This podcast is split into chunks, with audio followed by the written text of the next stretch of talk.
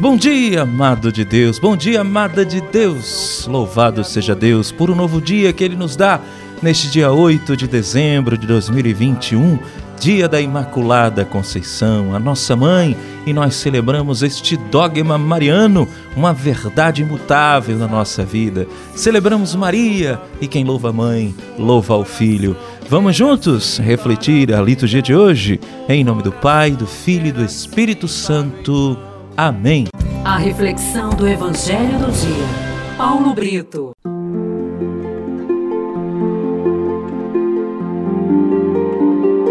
A primeira leitura de hoje está em Gênesis, capítulo 3, de 9 a 15, terminando no versículo 20. O salmo de hoje é o Salmo 97 e o refrão: Cantai ao Senhor Deus um canto novo, porque ele fez prodígios.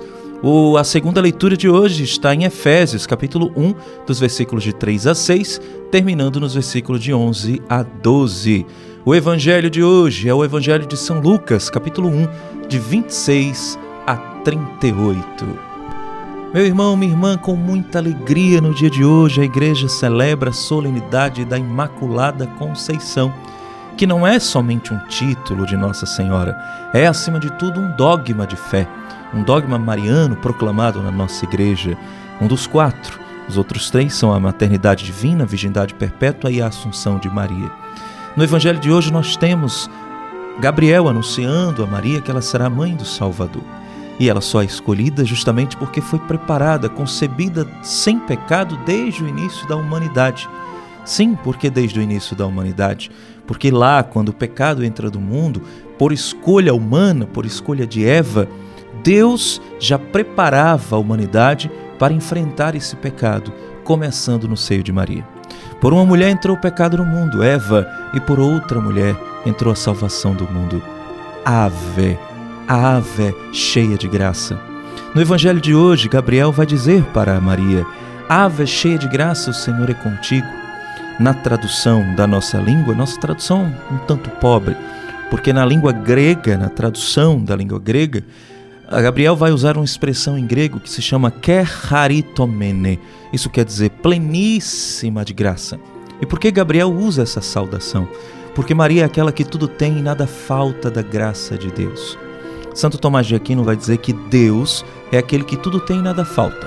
Ponto. Deus é suficiente. E vai dizer Gabriel que Maria é aquela que tudo tem e nada falta da graça de Deus, daquele que tudo tem e nada falta. Esta é Maria concebida sem pecado. E porque nós podemos dizer que ela é imaculada?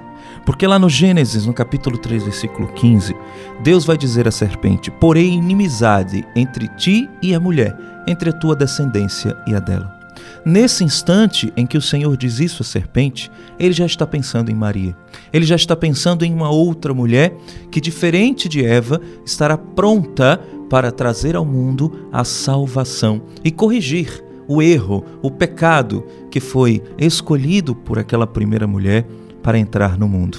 Se você pega o nome de Eva ao contrário, é Ave. Maria foi aquela que fez tudo o contrário do que Eva fez. Pois bem, quando Deus diz à serpente que vai colocar inimizade entre a serpente e a mulher, ele está nos dando uma lição importante sobre a Imaculada Conceição. Por que lição importante? Preste atenção. A ideia, a iniciativa de colocar inimizade entre os dois não partiu da serpente, nem tampouco partiu da mulher. Nós entendemos que para ser amigo do demônio, basta eu pecar. Porque aquele que peca opta por fazer aquilo que foi de autoria do demônio, o pecado. Aquele que peca se torna inimigo de Deus e amigo do demônio. Se esta mulher, por iniciativa de Deus, é inimiga da serpente, nós temos aí a Imaculada Conceição. Porque se foi por iniciativa de Deus que esta mulher fosse inimiga do demônio, e para ser amigo do demônio eu preciso pecar, já consta para nós na Bíblia que esta mulher não tem pecado algum.